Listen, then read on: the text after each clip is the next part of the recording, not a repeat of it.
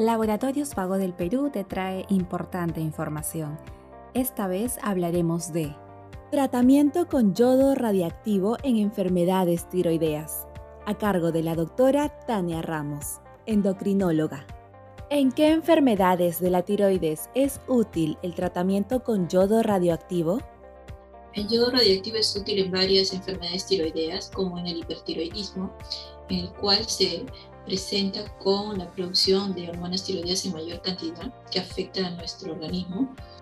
En el bocio multinodular tóxico, en el cual la tiroides, la glándula tiroidea presenta nódulos que producen mayor cantidad de hormonas tiroideas que también afectan al organismo, o en el bocio nodular tóxico, en el cual es un solo nódulo, pero que también produce mayor cantidad de hormonas tiroideas que afectan a nuestro organismo.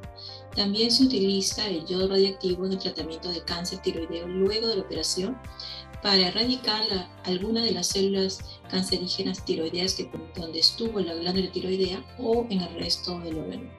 ¿Cómo actúa el yodo radioactivo en las células tiroideas? El yodo radioactivo ingresa vía oral por nuestra boca a través de una cápsula o de un líquido, el cual debe ser absorbido rápidamente a través del gas del tracto gastrointestinal hacia el torrente sanguíneo. Cuando circula en todo el torrente sanguíneo, es absorbido en casi su totalidad por la glándula tiroidea.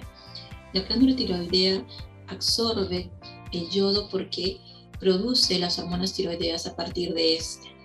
Cuando el yodo se encuentra dentro de la glándula tiroidea, ingresa a las células de la glándula, pero como está marcado con radioactividad, las va a anular, las va a destruir y así va a permitir que esta glándula ya no produzca más hormonas tiroideas en exceso como en el hipertiroidismo.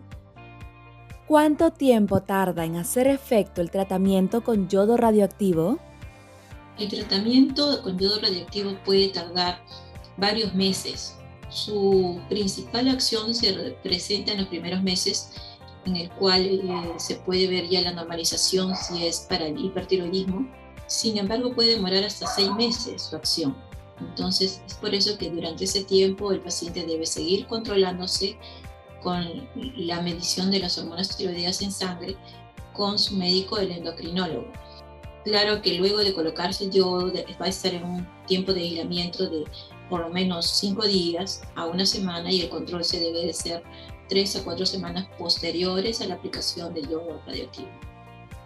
Sigue informándote con Laboratorios Vago del Perú. Ética al servicio de la salud.